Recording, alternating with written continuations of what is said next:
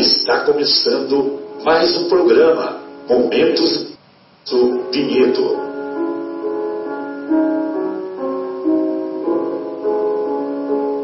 Se guardas contigo o estigma do sofrimento, indagando pela solução dos velhos problemas do ser e da dor, se percebes a nuvem que prenuncia a tormenta e o vórtice traiçoeiro das ondas em que navegas, vem conosco, estudemos a rota de nossa multimilenar romagem no tempo, para sentirmos o calor da flama de nosso próprio espírito, a palpitar e morredouro na eternidade, e acendendo o lume da esperança, perseveremos juntos em exaltação de alegria que Deus, o Pai de infinita bondade, nos traçou a divina destinação para além das estrelas.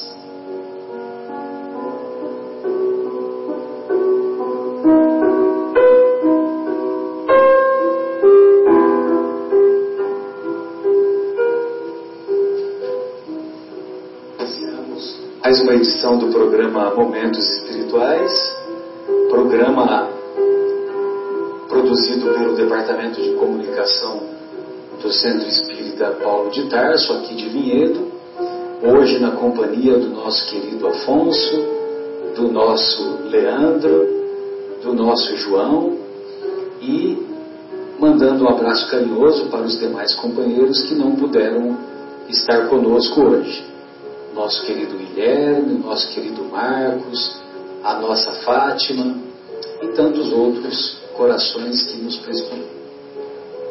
É, hoje nós vamos discutir o capítulo décimo de O Evangelho segundo o Espiritismo, capítulo intitulado Bem-aventurados os misericordiosos, e também, na segunda parte, o capítulo 26, capítulo 26 da obra Nosso Lar, intitulado novas perspectivas. Muito bem. Quando lá no Sermão do Monte nós vamos encontrar Jesus dizendo: Bem-aventurados os misericordiosos, porque obterão misericórdia, não é pouca coisa. É uma promessa que é uma promessa que nós podemos dizer que ela é muito útil para aquele que chora e é consolado. É uma promessa que acompanha aquele que é humilde, porque os pobres de espírito verão a Deus. E também acompanha aqueles corações que têm a pureza como característica, pois os puros de coração também verão a Deus.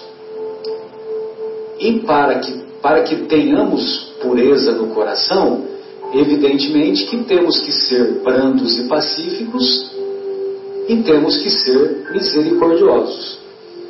Lá na, na pergunta 886 de O Livro dos Espíritos, quando Kardec pergunta a, a, obra O Livro dos Espíritos, ela é, você tem dificuldade de saber é, quem é mais brilhante, o Kardec ao fazer as perguntas ou os benfeitores espirituais ao respondê-las. E na pergunta 886, o Kardec indaga dos benfeitores como Jesus entendia a caridade em seu tempo. E os benfeitores respondem: benevolência para com todos, benevolência, boa, boa voluntas, boa vontade para com todos, indulgência com as imperfeições alheias, indulcere, indulgência vem de indulcere, ou seja, ser doce, ter um olhar doce com as imperfeições alheias, não um olhar amargo.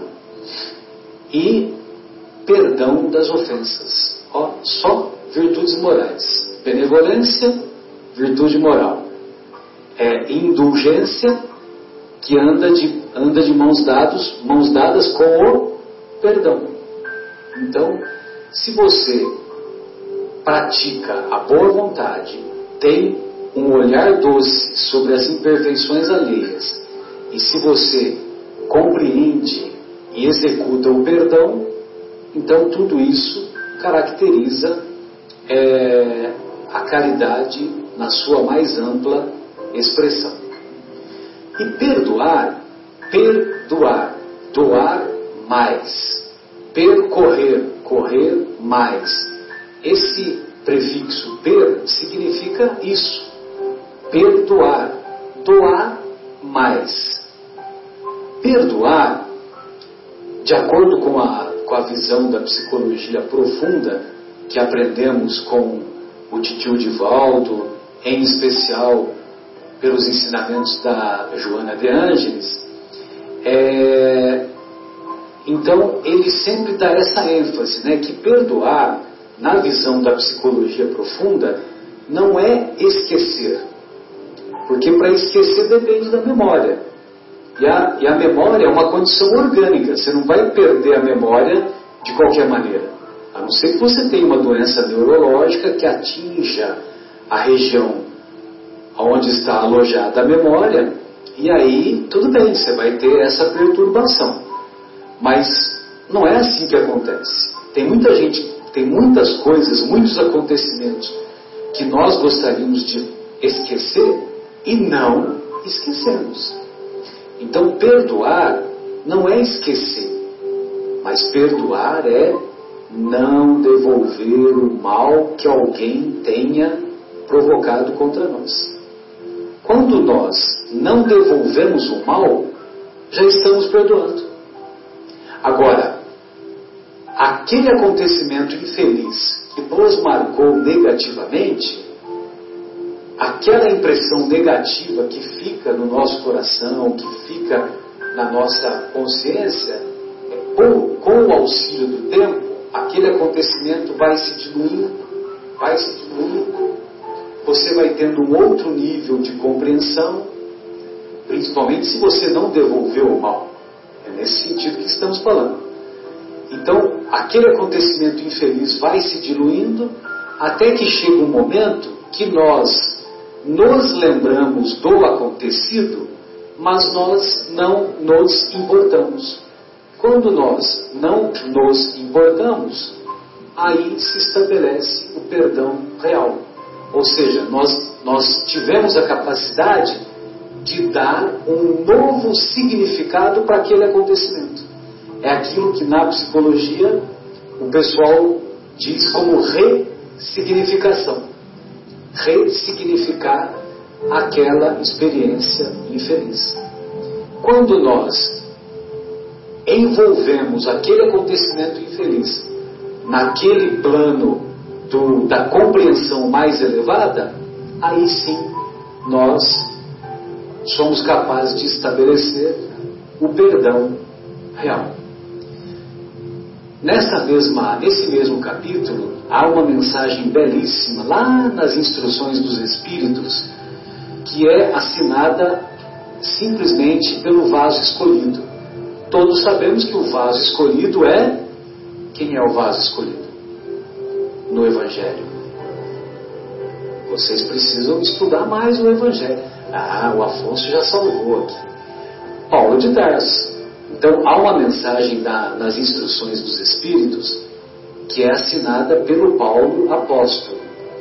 Nesse mesmo capítulo, Perdão das Ofensas. Se não me engano, o título é não tem título? Acho que é perdão das ofensas. Então, lá no, no item 15. E o Paulo, ele diz, ele, ele coloca assim, três definições que são muito marcantes para mim. Então, ele diz assim: perdoar os inimigos é pedir perdão para si mesmo. Olha só. Perdoar os inimigos é pedir perdão para si mesmo. Perdoar os amigos. Às vezes a gente discute com os amigos, às vezes a gente fica de mal com os amigos. E às vezes vira até uma bobagem, né? Que, a, que você acaba, uma amizade tão bonita que acaba virando uma inimizade, né? Parece uma bobagem, mas não é tão raro isso. E ah, perdoar aos amigos é dar uma prova de amizade. E perdoar as ofensas é mostrar-se melhor, mostrar-se mais elevado espiritualmente.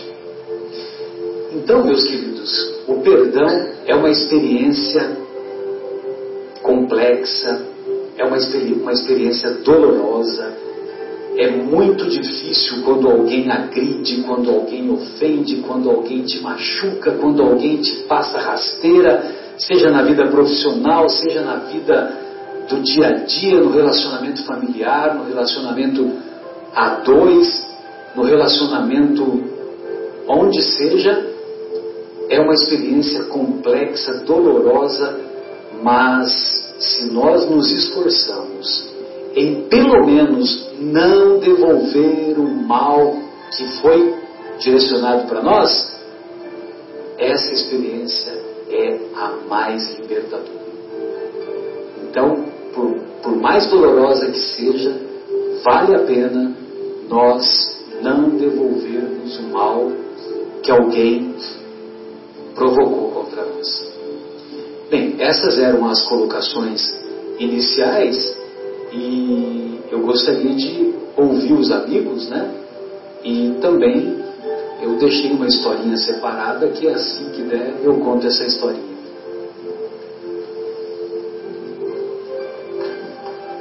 É, eu acho muito importante essa definição de perdão é, quando você explica que nós não podemos apenas esquecer, porque realmente, de fato, não se esquece, mas o, grande X é você ressignificar, dar uma outra visão para aquela dita ofensa.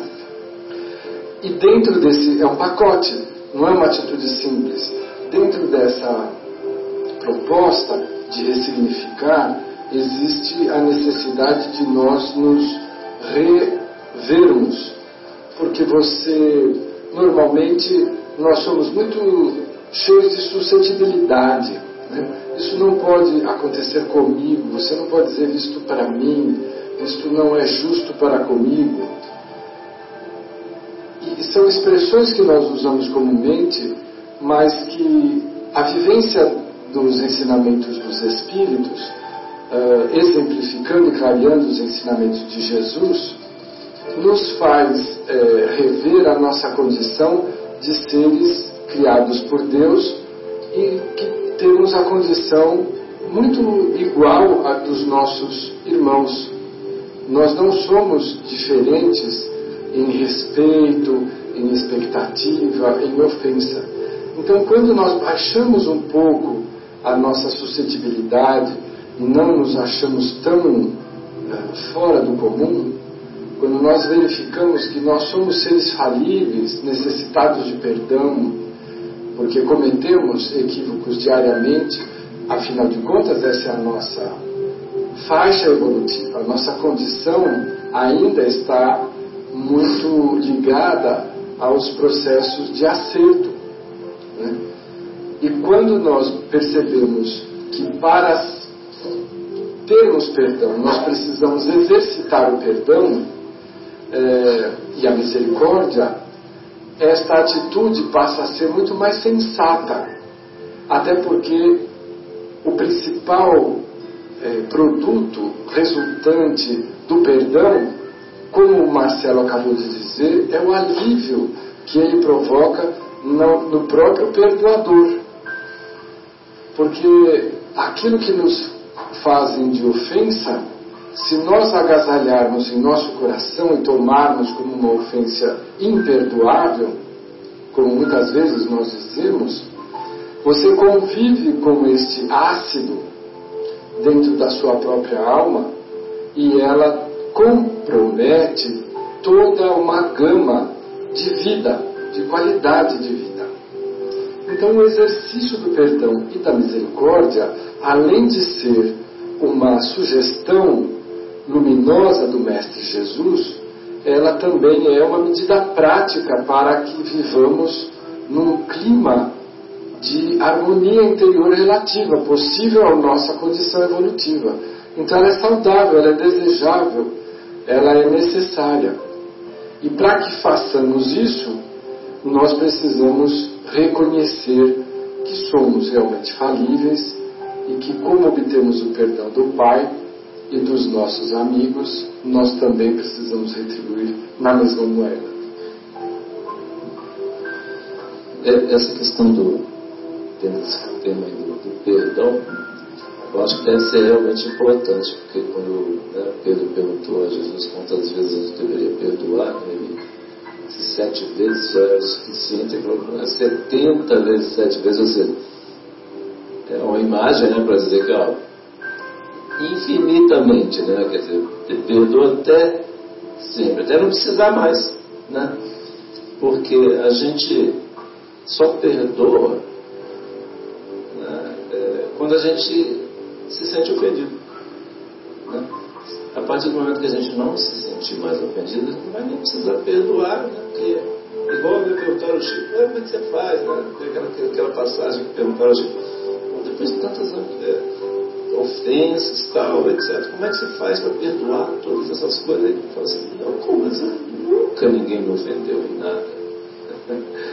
É, quer dizer, olha, estava bem acima dessas coisas. Quantas, né, quantas alfinetadas foram é, lançadas? Até esbofeteado ele foi, né? É, então, assim, isso são as coisas que a gente fica sabendo, muitas outras temas, então não vai saber. Se é que assim, passaram ali ao pé do ouvido, aquele olhar atravessado, é com preconceito. Enfim. Mas aí, a partir do momento que é igual tá, que quando Jesus não recomendava a Pedro que perdoasse 77 vezes, é porque realmente é a forma da gente se. É, igual o Afonso está falando, a gente repensar, né, vamos dizer, a gente, as nossas atitudes, como é que a gente está se comportando, né, como é que a gente se porta nas nossas. Isso a gente tem que. Às vezes a gente fica pensando assim, a gente digo, eu é, fica achando que é só numa situação especial. Não, nas nossas centenas de decisões que a gente toma durante o dia, igual a gente comentou já aqui esses dias, né? a, gente, a gente diariamente é assim, toda hora a gente tem que tomar alguma decisão e a gente pode ser mais misericordioso ou menos. Então eu estava pensando, enquanto o Marcelo estava falando e o Afonso também assim, a forma né, é, da gente ir fazendo e, e melhorando é a gente ir exercitando mesmo, como o Marcelo falou. Né? A gente vai conseguir sempre? Não vai conseguir sempre. Né? Quer dizer, a gente não está ainda nesse patamar, como o próprio Afonso comentou, é, é, é o nosso é o degrauzinho que a gente está, da altura de uma gilete, né, vamos dizer assim, o nosso degrau é bem baixinho.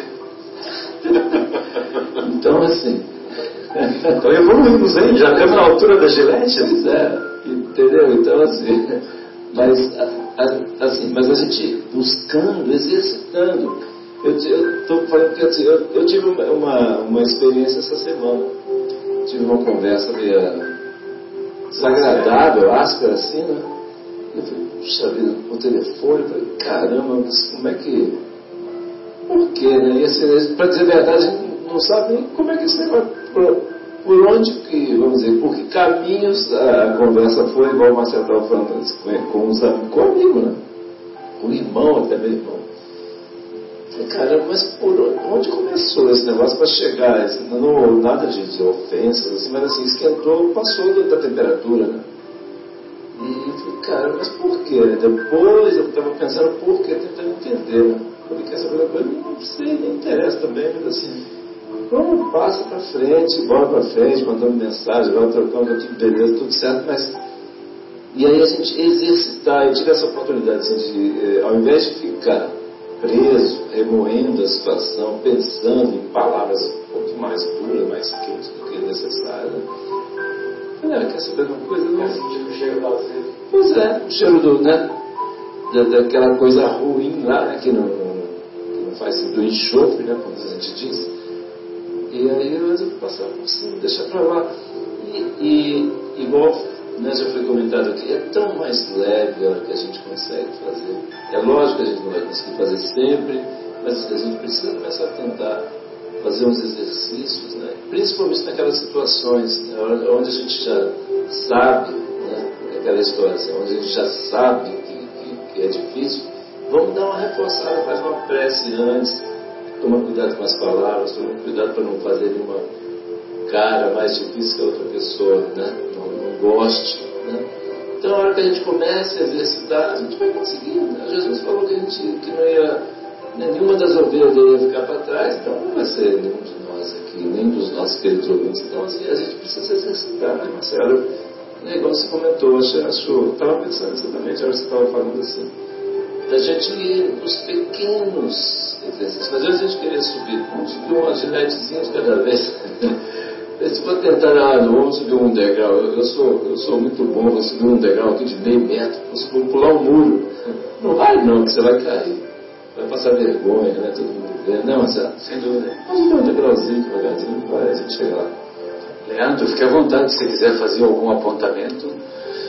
Não, eu tenho sim um apontamento para fazer, foi até interessante porque um, a, o Evangelho no Lar em Casa nós estamos fazendo às quintas-feiras, né? E, e, ontem nós vamos seguindo a agenda do Paulo de Tarso. E ontem nós falamos exatamente sobre o capítulo 10 que nós estamos falando agora. E aí, ah, na leitura né, do, do, do, Evangelho, nós lemos os itens 1, 2 e 3. E o 3 ele termina justamente nessa parte do perdoar 70 vezes, 7 vezes, né?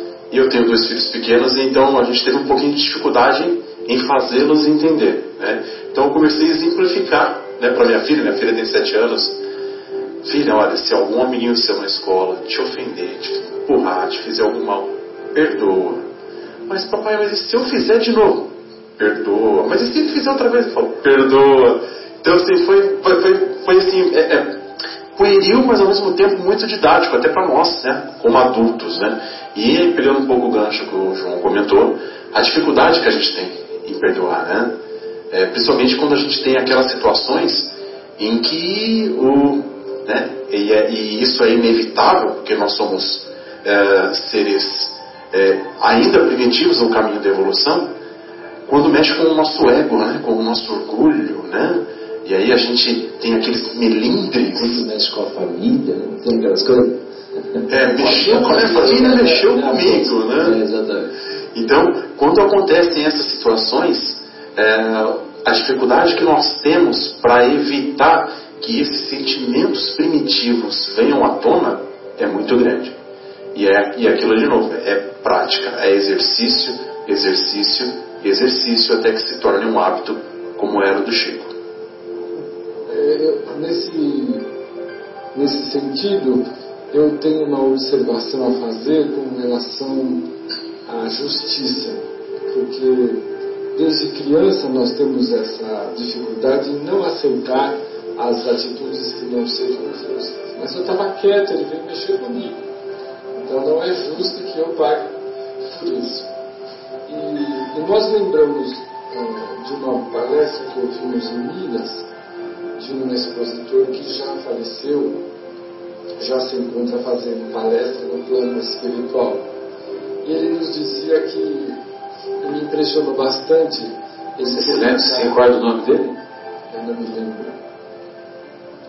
É, que nós devíamos, é, de alguma forma, é, entender que o Pai é justiça, mas também é misericórdia.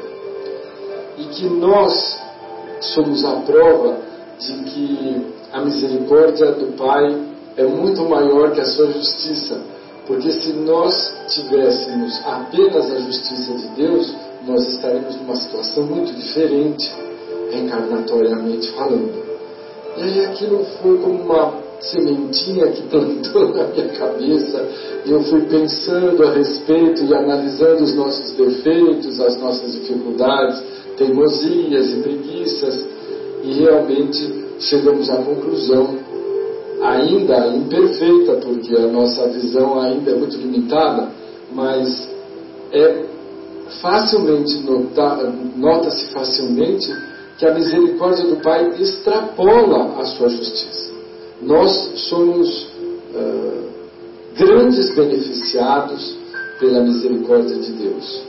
Então nós não podemos nos bater pela justiça. Primeiro que nós não somos justos, justo apenas o Pai o é. E o nosso conceito de justiça ainda é muito capenga.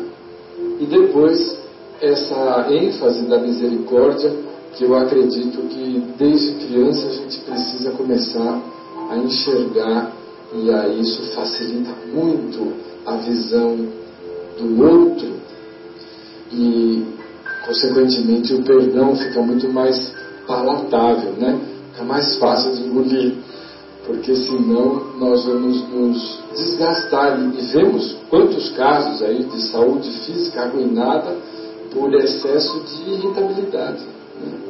por descargas de sistema, do sistema nervoso que compromete todo o nosso organismo e que os médicos já hoje reconhecem que uma atitude mais serena diante da vida pode significar uma saúde melhor para o nosso veículo de manifestação tão importante nosso corpo físico.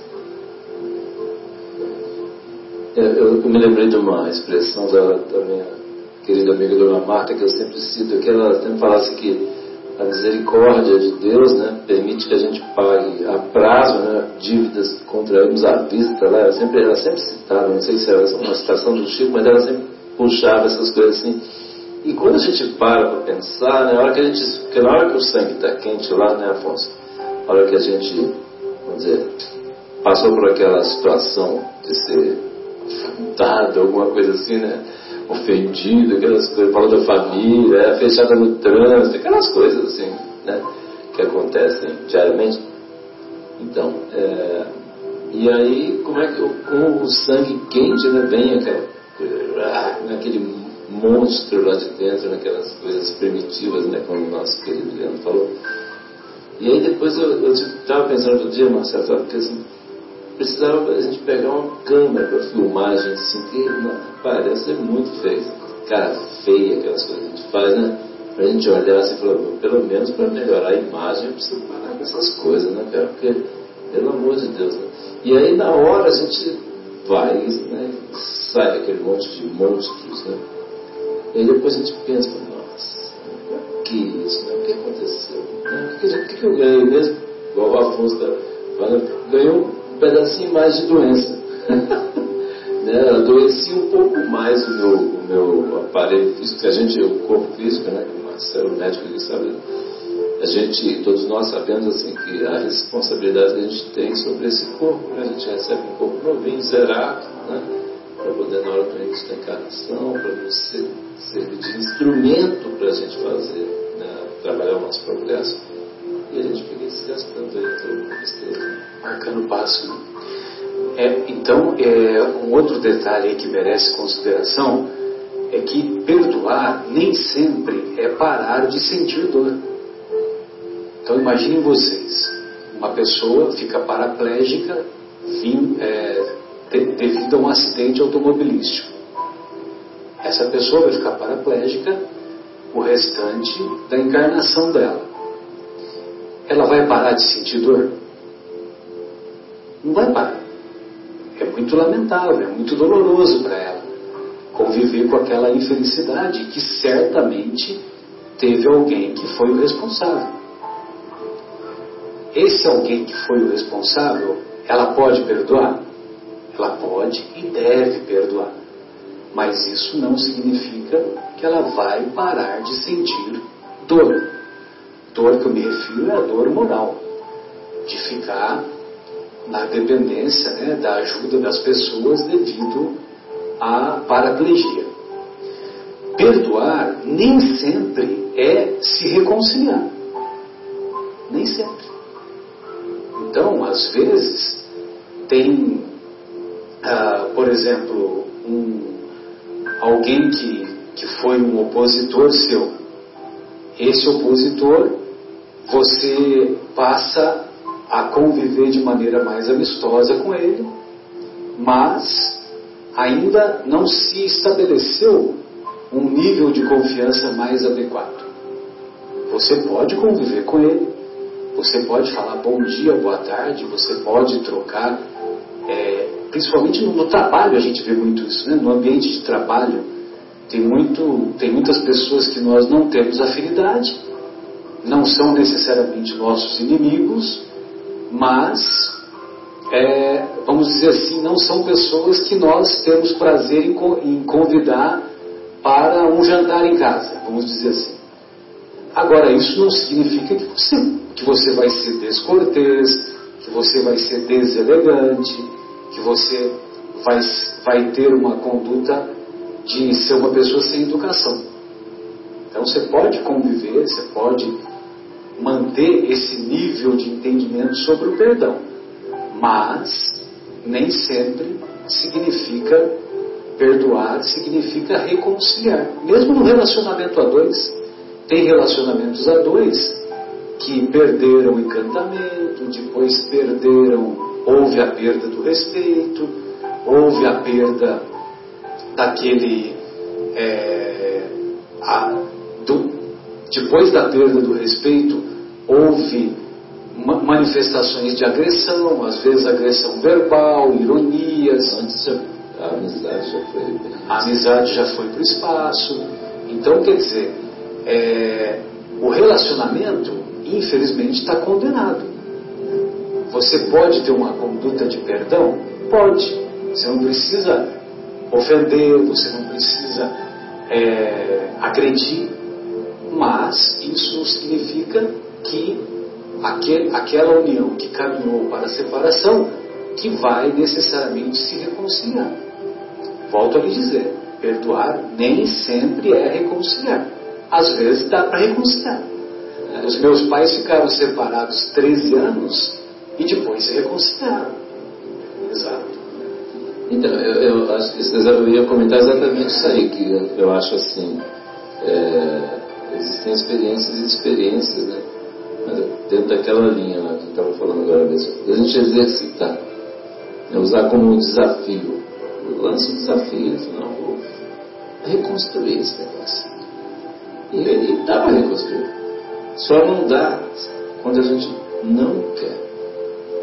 Né, eu acho assim, é, a, gente, a gente é do jeito que a gente quer ser. Né? Tem aquele negócio, ah, eu, eu sou assim mesmo, não tinha o pessoal mais que fala, ah, sua ele é, é muito sistemático. Nada, isso é orgulhosa, egoísta, né? Ou a síndrome da Gabriela, né? Eu nasci assim, Mas... eu cresci assim, sou mesmo assim, você é sempre assim. É, é. eu sou pau, é, pau que nasce torto, morre torto, mas é, tem até uma música que diz, eu não sou pau, é. posso me regenerar. Então, assim, a gente, né, eu costumo nas conversas com os meus filhos e tal, Assim, a gente é do jeito que a gente quer ser, não tem esse negócio, ah, eu sou assim, eu sou nervoso, sou isso. Não, você, se você quiser, você pode mudar a sua atitude, não tem ninguém te obrigando a fazer. Né? São aquelas manifestações, né, João, do tipo assim, é, olha, eu sou muito bom, mas não pisa no meu carro. É. Ah, tem essa da paciência, né? Olha. Assim é fácil, né? Quer dizer, todo mundo, né, ser cordeiro não mexe comigo, né? Sou muito bom, mas não mexe comigo. Né? Todo, todo mundo se dizer pode ser bom, né? Na, na, na, junto com o lobo não faz sentido esse negócio, né, Afonso? Então, assim, a gente, é, a hora que a gente toma essa consciência, para, sai dessa ilusão, porque assim, isso é uma grande ilusão que simplesmente é, só vai nos trazer sofrimento, né? quer dizer, vai atrapalhar, atrasar, né, Leandro, o nosso, o nosso progresso, que você comentou aí.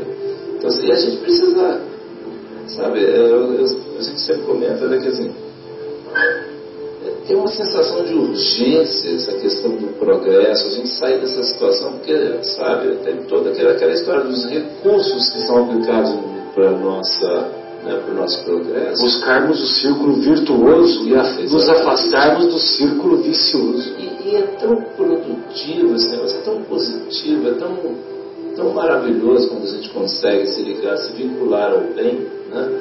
E se desvincular dessas dessas energias negativas, dessas atitudes negativas, quer dizer, aí os sentimentos né, se, se, renovam, né, as atitudes, né, e aí a gente consegue isso, igual o Marcelo estava falando, por exemplo, às vezes no, no trabalho, isso é para a gente refletir, né? Assim, no trabalho, às vezes a gente chega, quando a gente chega sempre, vamos dizer, mal-humorado, vamos dizer que alguém, quem tem problema para acordar cedo, acorda mal-humorado, né? Eu não tenho problema, acordo fácil, não tem problema se de manhã, não tem problema.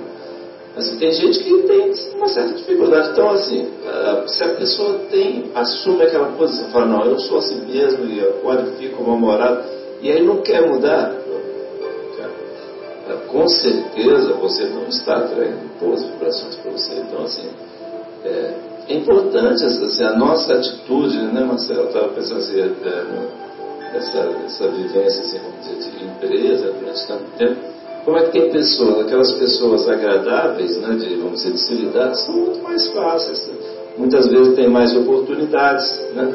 porque não é mais fácil de chegar perto daquela pessoa e conversar. Né? E aí o que vai acontecer? As coisas boas vão fluir. A hora que você tiver alguma, alguma coisa de bom, você vai oferecer para aquela pessoa lá. Naturalmente isso aí. Né? Então, assim, é isso o que, que é aquela história? de que, que depende? Qual é a pergunta dos Espíritos, né? Para a gente melhorar? Aquela 909, né? 909. Nós falamos da semana é, passada. Então, assim, só depende da boa vontade. E às vezes e o esforço é muito pequeno. A hora que a gente para para pensar, quanto de esforço, quanto mesmo, assim, de verdade. É muito pouco. É muito pouco, né, Afonso? É, poderia sempre o homem, pelos seus esforços, vencer as suas más inclinações? E a resposta? Sim, e frequentemente fazendo esforços muito insignificantes. Muito insignificante é nada. O que lhe falta é a vontade. Então, não é que seja insignificante, não. É muito insignificante. Ou seja, gente, vamos, né, vamos parar com esse negócio. E aí a gente começa a botar aquela. Culpa não é porque eu sou. Faz a fervura, né? eu nasci. A gente mantém a fervura. Não, aí assim, ah, não, que eu sou descendente, não vou nem falar raça aqui, é. sou descendente da raça tal que é assim. Para com isso, gente. A gente é do jeito que a gente quer ser. Ah, minha família é de assim. Para com isso, gente. Vamos parar com isso. Porque assim, só está atrasando a nossa felicidade. Simplesmente é isso. Agora, a decisão é nossa. A gente quer ser feliz ou quer ganhar a discussão? Exato. Muito bem. E então eu deixei separado uma, uma historinha que, que ela se encontra na obra Pequenos e Grandes Milagres. E é uma história que a mim muito me comove. E essa história começa assim. Aqueles eram dias muito agitados. Estávamos na década de 60 na cidade de Cleveland, no estado de Ohio, nos Estados Unidos. No domingo, pela manhã, o escritório da casa do Sr. Husky, onde ele se encontrava, é penetrado pelo seu filho Joey. E o Joey estava com o cabelo mal cuidado, com uma calça jeans desajeitada, com uma camisa também desalinhada, e ele, Joey, diz para o pai que ele gostaria de visitar a Índia. A Índia era para ele, significava naquele momento para ele um encantamento particular e ele gostaria de conhecer os gurus da Índia que o tratariam ou auxiliariam a buscar a iluminação e ele também iria acompanhado de sua namorada, a Sara. O Sr. Haskin achou muito interessante aquela manifestação e o Joey continuou a sua é, exposição dizendo que ele detestava o judaísmo. O Sr. Haskin, imaginem vocês, era um sobrevivente do Holocausto. Ele havia sido condenado a ficar, a permanecer em um dos campos de concentração lá da Segunda Guerra Mundial, e ele nem sabe dizer ao certo como ele havia sobrevivido.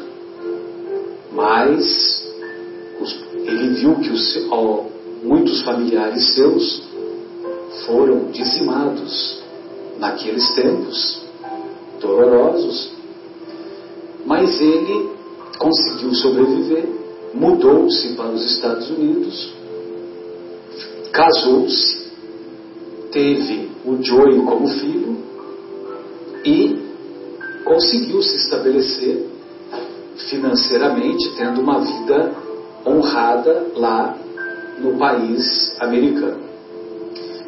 Muito bem. E enquanto o Joey não havia mencionado que ele detestava o judaísmo, ele estava compreendendo.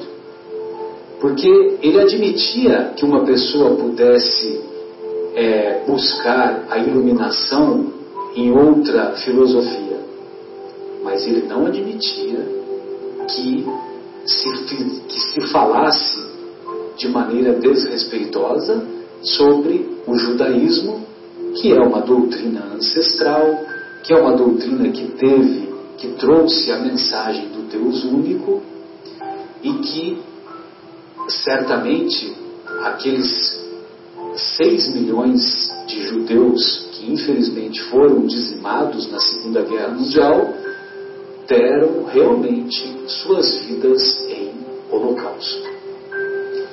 Muito bem. Naquele momento que ele, que o Joey falou, disse que não suportava mais aquelas preces cantadas que a doutrina judaica oferece em suas sinagogas, aquilo machucou muito o Sr. Haskell. E o Sr. Haskell disse para o Joey: Então você vá para a Índia e não volte aqui nunca mais. Ele foi para a Índia. Ao mesmo tempo, naquele momento, após o Joey virar as costas, ele sentiu uma dor no peito lancinante, o Sr. Haskell. Aí o Joey disse: Era isso que eu queria, velho. Muito bem. E foi embora. Ficaram três anos na Índia, ele e a Sara. Não encontraram a iluminação interior, não encontraram os gurus que eles foram procurar. Na verdade, eles eram jovens, eles queriam um movimento, era moda ir para a Índia.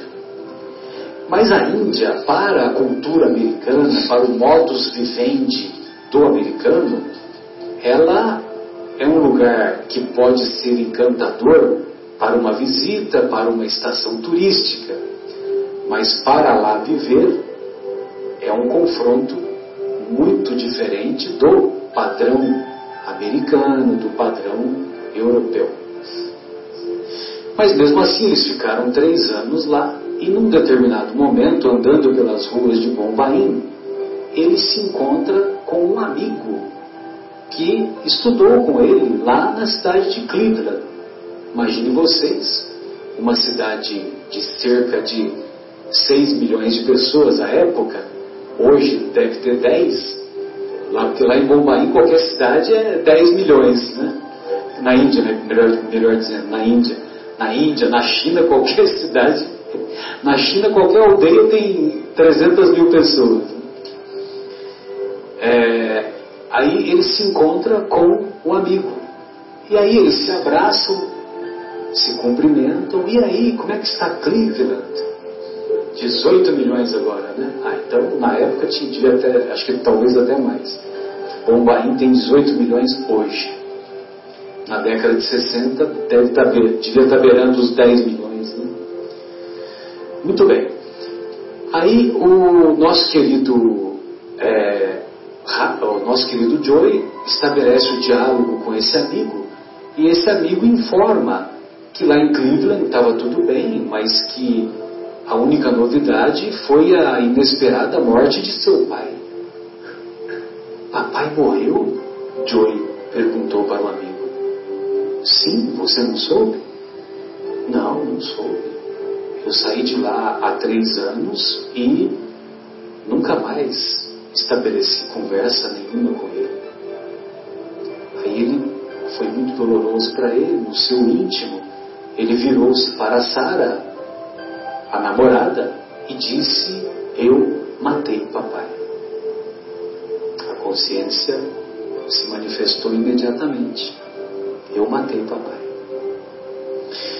Aí ele disse para Sara que ele precisava ir para Tel Aviv pegar um avião para Tel Aviv e ir até Jerusalém. Aí antes de se despedir do, do amigo, o amigo disse também que quando o Joey partiu para a Índia, que o Sr. Haskell fez uma viagem para Jerusalém, depois retornou para os Estados Unidos, viveu mais um tempo, aí teve mais um, um ataque de infarto do miocárdio e não resistiu. Muito bem. Aí eles se despediram e o Joey colocou isso na cabeça, que ele queria ir para Jerusalém. Pegou o avião. A princípio a Sara não quis acompanhá-lo, mas ela acabou é, acabou acompanhando, acabou aceitando o convite. Foram para Tel Aviv, de Tel Aviv a Jerusalém, a distância é pequena. E ele foi para Jerusalém porque ele queria ir até o muro das lamentações, aonde os judeus de toda a parte do planeta vão para fazer as suas orações. É um lugar sagrado, é um lugar muito tradicional. Ele diz para Sara que ele vai entrar no muro. Aí a Sara diz: se você entrar, eu não mais me identifico com você. Eu vou entrar. Então, nós já não mais nos identificamos. A Sara procurou outro caminho e ele entrou no muro das lamentações, como todos conhecemos o nome do local. Chegando lá, um jovem é, ofereceu o kippah, aquele bonezinho, ofereceu um livro de leitura, e os judeus eles ficam meneando a cabeça e orando na frente do, daquelas pedras. Aquelas pedras que acompanharam dois exílios do povo israelense, o exílio do, do Egito, aí mais tarde o exílio da Babilônia, e depois teve a destruição do templo lá já no Império Romano, no, por volta do ano 70 depois de Cristo, com a ação do imperador Tito. Muito bem. Aí ele ficou ele percebeu que os outros judeus se emocionavam enquanto oravam e eles como que fossem abraçar as pedras. Era muito frequente toda essa emoção dos nossos irmãos judeus. E num determinado momento, ele também começou a orar. Ele também começou a orar e ele ficou muito emocionado, lembrando-se do que o pai disse: então não volte aqui mais nunca. Mas ele queria, na verdade, fazer um pedido, como é hábito dos judeus, de você escrever um bilhetinho, deixar um bilhete bem pequeno e, e colocar esse bilhete por entre as frestas das pedras do muro de Jerusalém. E os judeus têm, têm essa tradição, que é como se fosse um recado, um pedido, uma prece para Deus. E ele pediu o papel emprestado para um amigo que havia dado o livro de orações e ele escreveu. E ele escreveu, emocionado, é, pedindo que o Sr. Haskell o seu pai o perdoasse daquele mal feito de três anos atrás. Ele escreveu, colocou o bilhetinho. Quando ele colocou o bilhete, outro papelzinho caiu. E evidentemente que esse outro papelzinho você se sente na obrigação moral de recolocar. Só que é muito, o movimento é muito grande, né? É, imagine vocês, né?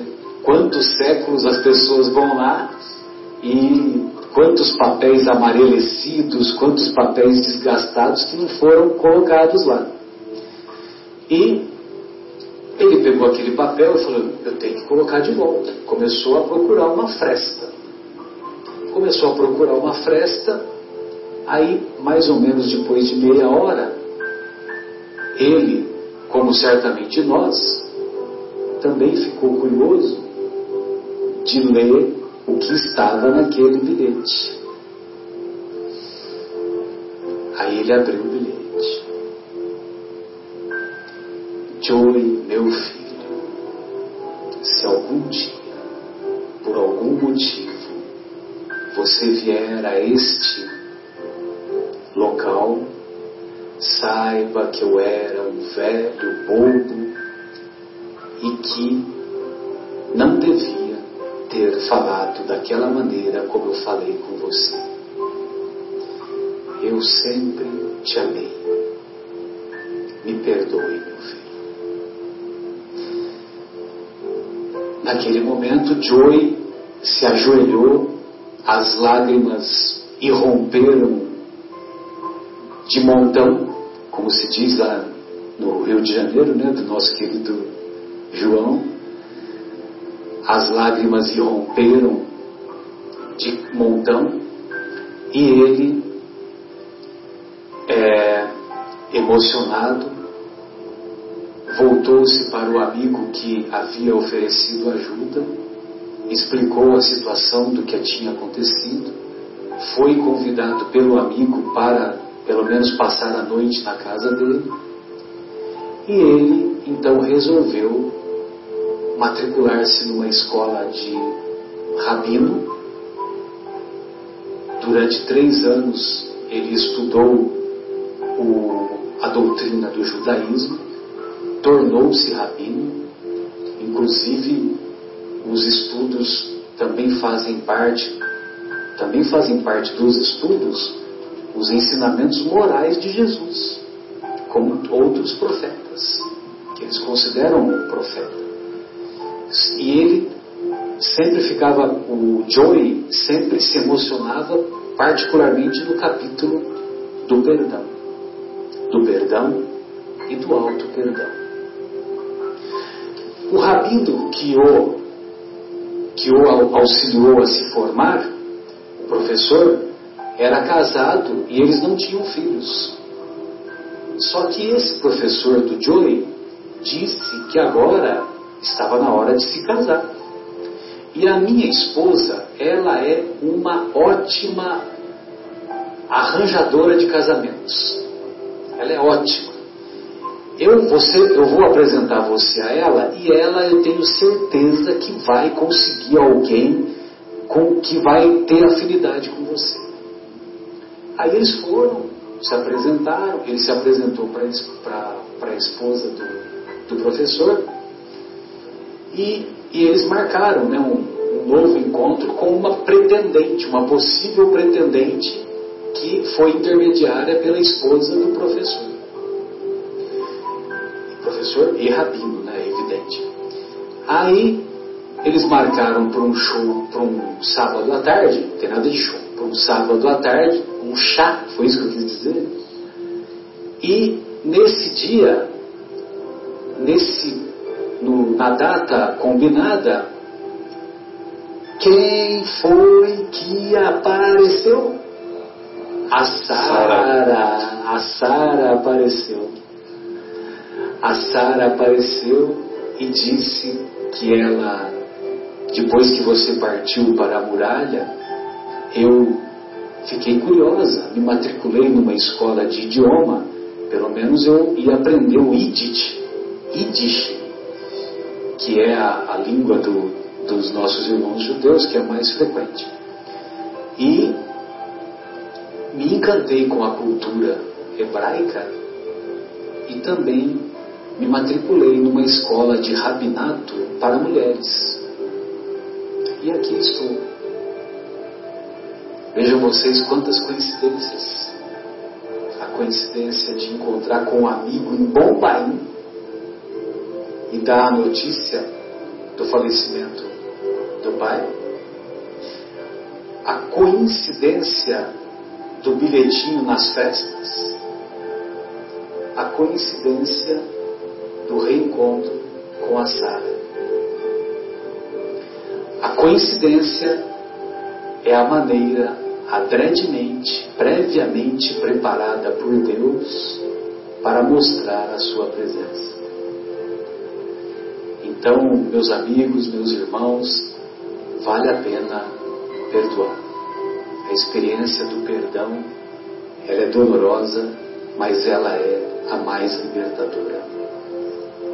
E olha só que interessante, né? Como a cultura judaica ela é rica, né?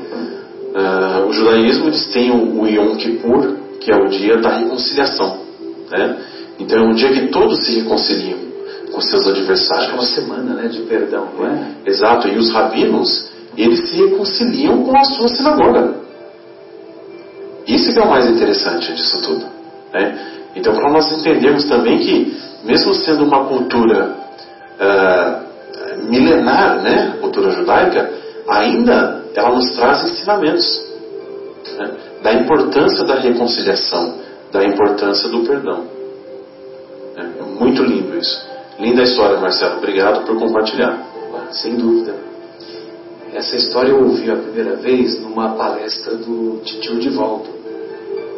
Tem uma série de quatro CDs chamada Perdão e Auto Perdão. Você pode colocar lá no YouTube que tem Perdão e Auto Perdão. Então, essas, esses quatro CDs eu já ouvi várias vezes. E, e esse sentimento do perdão é, é uma das coisas que mais eu preciso. Cada um tem a sua característica, né? tem a sua trincheira. E, e essa história do perdão sempre me acompanhou ao longo da existência. E quando eu ouvi esse CD a primeira vez, foi um marco muito grande para mim, a tal ponto que uma vez eu encontrei o Divaldo em uma palestra e eu falei isso para ele. Falei isso para ele porque eu tinha muita dificuldade de compreender, de perdoar, embora a gente soubesse. Né?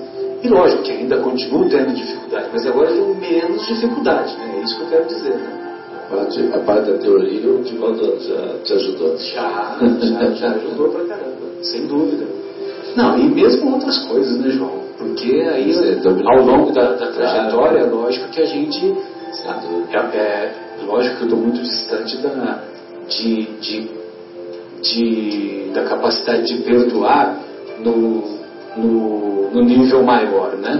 É Mas pelo menos, pelo menos, sabe, não é. Eu preciso para para me cutucar precisa de muita coisa, viu? E olha lá, viu?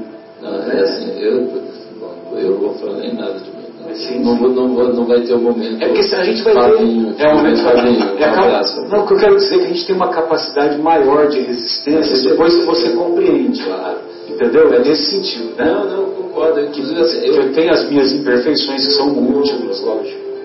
Uma, uma coisa que eu, que eu faço, sempre gosto de conversar com as pessoas assim eu gosto de rir das minhas desgraças, né? das minhas imperfeições, meus, meus problemas. Tem que, eu, eu preciso rir, tipo assim, fazer piada das, das situações, porque e é, é terapêutico, né? É, exatamente, é uma ferramenta que eu uso para para tirar, vamos dizer, para eu, eu, eu, conseguir passar por cima das situações, né? Porque muitas vezes, assim, depois eu fico rindo, começo a rir, tem que rir, quer dizer, só rir, né, para não chorar, né? Porque, na verdade, o primeiro, a primeira reação que vem assim é de chorar de, de, de raiva, de tristeza. Mas tem que ir, para passar por cima, tá igual você estava brincando contigo aí. Mas assim, é, a já conversa tem algum tempo já, né? A gente, e assim, eu gosto de fazer, de brincar com essas coisas assim, para diminuir, porque assim, senão ele vai achar que é maior do que eu, e eu tenho que ser exato, maior. Exato, eu tenho que ser maior do que o problema. Né? E uma coisa também que precisa ficar claro para nós, já com o objetivo de, de fechar essa nossa primeira parte, é que Deus não perdoa ninguém, entendeu? Isso é um equívoco muito grande. Viu? Deus não perdoa ninguém. Primeiro, que Deus tem coisa mais importante para fazer. Segundo, porque Ele fez as suas leis. Então, como ele estabeleceu as suas leis, ele, essas leis elas têm que ser cumpridas. E elas vão ser cumpridas, de um jeito ou de outro elas vão ser. Então, e o terceiro motivo que Deus não perdoa é porque Deus não se ofende. Né? Ele tem uma capacidade de olhar com olhos doces que, que é a capacidade máxima. Olhar com olhos doces as nossas imperfeições e e compreender que nós, quando nós fazemos aquelas inúmeras imperfeições que praticamos, nós agimos como crianças aos olhos de Deus. Então, quer dizer, é, é, Deus vai ser na outra, enfim. Já a gente tem a, a eternidade para ficar se divertindo aí até ser feliz, né? Mas assim, é a gente que não se perdoa, né? A nossa, a nossa consciência não nos deixa em paz. Enquanto a gente não acertar as contas com a vida. Na hora que a gente coloca a cabeça no travesseiro à noite, é, e aí é aquele momento, momento verdade, né? Quer dizer, ali não tem toda aquela máscara que a gente usou durante, a, durante o dia, né? que é, cai, cai por terra, porque assim, na hora que alguém não viu o que a gente fez, na hora que alguém é, não entendeu o que a gente falou, que não ouviu aquela malcriação que a gente fez, passou direto. Mas na hora que a gente bota a cabeça no travesseiro, não tem jeito. É a gente, é nós, gente. É, a nossa é nós e nós mesmo. Então, assim, e ali é verdade, né, né Afonso? Então, assim, e assim, aquela história que existe até acreditado, a melhor coisa que o pessoal né, assim, tem acreditado assim, que diz que assim, a melhor coisa de ter, que a, que a gente pode ter é a consciência tranquila de botar a cabeça no travesseiro à noite e dormir. Né? A gente até usa essa expressão. E realmente, né? Quer dizer, a hora que a gente faz alguma coisa esquisita, atravessada, que a gente não. Enquanto a gente não consegue acertar essa conta, a gente não consegue dormir direito.